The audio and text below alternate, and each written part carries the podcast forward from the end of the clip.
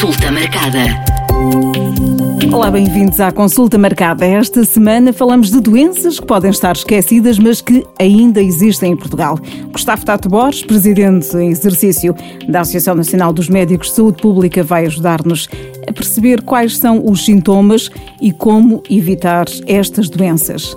Olá, Gustavo. São doenças uh, esquecidas, mas que ainda existem em Portugal e convém uh, falarmos sobre elas. E falamos uh, primeiro sobre uma doença muito conhecida que é um, a sarna, o nome técnico, escabiose, certo? Olá, Mónica. De facto, sim. a sarna é uma doença bastante conhecida, de nome técnico escabiose que é uma doença altamente contagiosa, que, que pode-se apanhar por termos contacto da nossa pele com um ácaro chamado Sarcoptes scabiei, e aí vem o nome escabiose, e que de facto penetra na camada superficial da pele e lá deposita os seus ovos e é lá que acaba por desenvolver os novos ácaros que vão continuar a infectar. Há um grupo mais de risco que possa apanhar esta doença ou qualquer pessoa pode, pode apanhar? Qualquer pessoa que tenha contacto ou com um animal infectado ou com uma pessoa que de facto também esteja doente com este, com este ácaro, ou então com roupa ou tecidos que levem encosta junto à pele, que tiveram junto deste animal ou pessoa infectada, de qualquer um pode apanhar, bastará apenas estar em contacto com, com este agente. Quais são os sintomas neste caso? Os sintomas mais comuns são muito simples, são comichão na pele, eh, especialmente durante o período noturno, algumas bolhas ou zonas vermelhas que vão aparecendo na pele e um sinal muito característico são umas espécies de linhas que irradiam destes, destas bolhas ou zonas vermelhas, exatamente nos sítios onde há mais comichão, que são os túneis escavados na nossa pele por este ácaro e onde estão depositados os ovos e são linhas muito fininhas, tenues e bastante características desta doença. Como é que, como é que se trata? Tratar isto, precisamos de um aconselhamento médico, ou do médico assistente, ou de um dermatologista, mas normalmente é a aplicação de um creme ou de uma pomada, o mais conhecido é com uma pomada, um creme com permetrina, que é um agente de facto que anula a, a produção e, e, a sobrevivência deste, deste ácaro, ou então às vezes ainda existem outros fármacos similares mas que normalmente precisam de uma prescrição médica e, por isso, o tratamento deve ser sempre seguido da forma que o médico aconselhar. Uh, e agora aqui, uh, a prevenção, como é que podemos prevenir? Bom, o principal cuidado que qualquer um de nós pode ter com esta, com esta doença e muitas outras tem a ver com a higiene pessoal, não é? Lavar a pele, tomar banho uma vez por dia, mas depois temos outros cuidados, como uh, não partilhar toalhas de banho entre pessoas diferentes, não usar roupa ou seja própria, seja de banho, que não esteja lavada ou que não tenha sido uh, comprada e, e, e, que não seja de mais ninguém. Uh, e uh, também o mais básico será não contactar com qualquer pessoa, não colocar a mão, não, não tocar numa pessoa que de facto tenha esta doença para minimizar o risco de poder também contrair. Para quem tem animais, se calhar aqui também um, um conselho, é, é importante a vacinação contra, contra esta doença o facto de quem tem animais precisa também de os manter cuidados e acompanhados também pelo médico veterinário, fazendo todas as vacinações que possam ser aconselhadas e que estão recomendadas para estes, para os nossos animais de estimação, porque com bons cuidados, uma boa vigilância veterinária, com a higiene adequada, os nossos animais são uma companhia extremamente segura e não um fator de risco para o desenvolvimento desta e outras doenças que também possamos apanhar. Gustavo, falamos agora de outra hum, doença, que eu deixo o nome técnico para, para o Gustavo, mas eh, que se falava muito, eu lembro-me de ser eh, pequena e de ouvir falar muito em lombrigas, mas eh, é certo que é uma doença que ainda existe.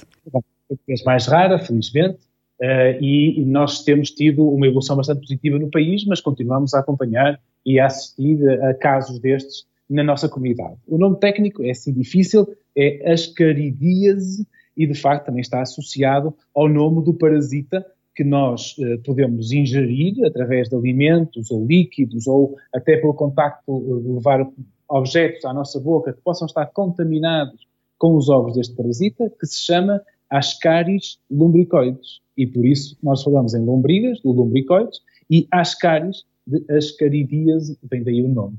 E isto está muitas vezes associado à contaminação fecal destes produtos com, com uh, de alguém ou de um animal eh, infectado com este, com este parasita que depois eh, vem parasitar o nosso corpo após a ingestão não cuidada, digamos assim. Eu tenho aqui a ideia que são as crianças que apanham mais esta doença, está correto? Uh, tradicionalmente são mais identificadas em, em crianças, correto. Uh, muitas vezes tem a ver exatamente com este hábito deles em pequenos uh, meterem a mão em tudo quanto é sítio e depois acabarem por levar a mão à boca, ou então pegarem em objetos que encontram no chão e também colocarem na boca, quando são ainda mesmo efetivamente pequenos, mas também são aqueles que mais incómodo têm e mais rapidamente recorrem aos, uh, os pais levam aos médicos para ser diagnosticados, havendo casos também em adultos, mas que muitas vezes uh, são mais uh, escondidos, talvez um pouco por uma certa vergonha desta doença que não, não se deve ter. O objetivo é tratar o mais depressa possível para minimizar o impacto na saúde de cada um. E aqui, mais uma vez, duas perguntas fundamentais: como é que se trata e, e como é que se previne?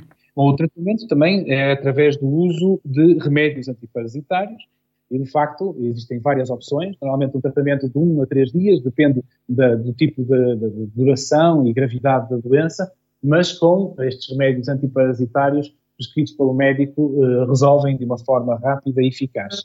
E a prevenir tem tudo a ver com questões de salubridade na conservação dos produtos alimentares, e aqui estamos a falar de onde armazenamos todos os produtos que vamos uh, consumir, uh, também com uma boa rede de saneamento, felizmente em Portugal, na grande maioria do nosso país, uh, temos uma boa rede de cobertura e, claro, uma boa preparação, uma preparação cuidada dos alimentos que vamos consumir, através de uma lavagem correta e de uma boa cozedura dos alimentos para matar qualquer, qualquer microorganismo que possa lá conter.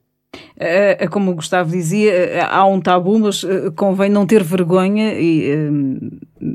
destas duas doenças. São doenças normais, são doenças que aparecem em qualquer pessoa, como disse há um bocado e bem, como questionou há um bocado e bem, não há de facto um conjunto de pessoas que estejam mais vulneráveis para sofrer destas doenças, porque elas apanham quem tem que apanhar. E o que nós precisamos é de ter cuidados connosco e assim que detectamos algum destes problemas, recorrer ao nosso médico de família, pois ele vai nos saber encaminhar e tratar, e quanto mais depressa formos, mais depressa se resolve este problema para nós. Que outras doenças, além destas duas, diferentes eh, das, das que estamos habituados, podemos eh, apanhar no nosso dia a dia? Bom, existe um conjunto de doenças que estão muito associadas eh, também na área, digamos assim, da alimentação, mas não só.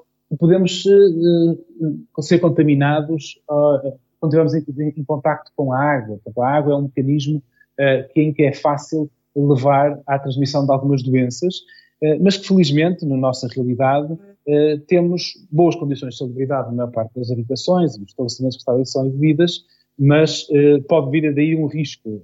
com o avanço do conhecimento e da capacidade de fornecimento de água, já nos esquecemos que existem doenças como a cólera, a febre tifoide, algumas meningites, hepatites ou até mesmo a poliomielite, que podem ser transmitidas pelo consumo de água não tratada e não vigiada.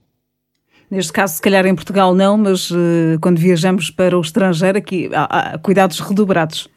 Quando nós viajamos para o estrangeiro, existe a necessidade de perceber qual é o país em que nós vamos estar. Se nós formos para a Espanha, se formos para a França, para, para Londres, por exemplo, a Inglaterra, as condições de salubridade lá, na maior parte dos locais, serão tão boas como, como cá em Portugal. Mas se vamos viajar para um país do terceiro mundo, ou vamos viajar para o continente asiático, podemos colocar-nos em, ou a América Latina, podemos colocar-nos em algumas situações de risco. Mas a verdade é que isto também não se aplica apenas ao exterior. Nós temos, eh, e conhecemos com certeza todos nós, alguém que na sua casa, numa casa familiar que tem, eh, acaba por ter água do poço e não utiliza a água da rede pública. E aqui pode estar um risco acrescido para o desenvolvimento de algumas doenças, como a astronomia é assim. É? Aqui a palavra fundamental é, é prevenção.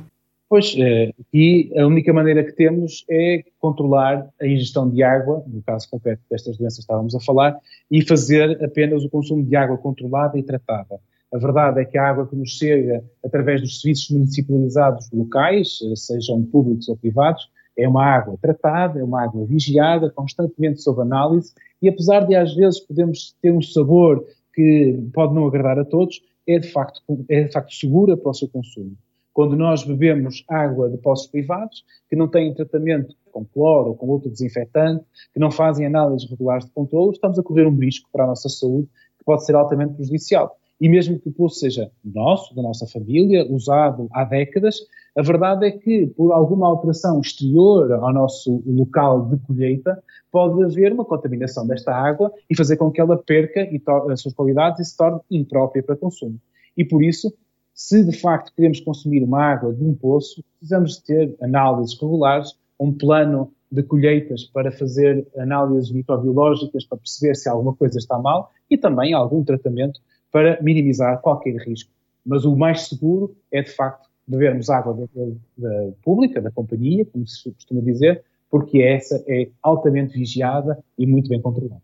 Neste caso do, do, da água do poço, o ferver não, não, não, não, não chega. O ferver eh, é uma boa maneira de conseguir eh, reduzir também o risco de ter eh, esse impacto. Mas, como deve imaginar, nós passamos um dia inteiro a consumir água, não estamos a beber quantidades pequenas de água, ou até mesmo no banho, e, portanto, quando nós, se nós quiséssemos fazer essa, essa fervura para toda a água, que tinha que chegar a valores de ebulição, precisávamos de quantidades enormes de panelas e de águas em, fervura que de facto não são compatíveis com aquilo que é o nosso dia a dia e a necessidade que temos de beber água de forma imediata. Portanto, não são uma forma eficaz, apesar de, quando bem efetuada, pode ajudar a minimizar estes riscos de uma forma considerável. Que doenças é que podemos que podem ser aqui provocadas eh, por, por eh, a ingestão de água contaminada? De facto, eh, estas doenças podem ser várias. Podemos ter desde doença gastrointestinal, com diarreias e vômitos, associada a poluições ambientais. Podemos ter outras doenças como, como já disse assim, a cólera, a febre tifoide, hepatites ou poliomielite, eh, devido à contaminação com matéria orgânica infectada, e também e, e, então, outras doenças relacionadas também com a contaminação fecal da água, pela mistura de água de consumo humano com águas residuais, ou então de, em locais onde não é possível efetuar algum tratamento adequado, pode haver aqui esta mistura e então teremos doenças, como já foram referidas acima, eh, que podem complicar a nossa saúde no dia a dia. Consulta marcada. As doenças transmitidas pela água só existem nos países em desenvolvimento, verdadeiro ou falso? Isto é falso. De facto, as doenças transmitidas pela água podem ocorrer em qualquer país, desde que não hajam, de facto, condições de salubridade, de monitorização adequada e tratamento da água que consumimos ou que entramos em contacto. No entanto, sabemos que elas são mais prevalentes no mundo em desenvolvimento, muitas vezes devido exatamente à falta destas infraestruturas para um fornecimento de água limpa, segura e saneamento. Se quer saber mais sobre temas de saúde pública, saiba que estamos de volta daqui a uma semana. Este episódio já está disponível no site da M80 e nas várias plataformas de podcast. Consulta marcada.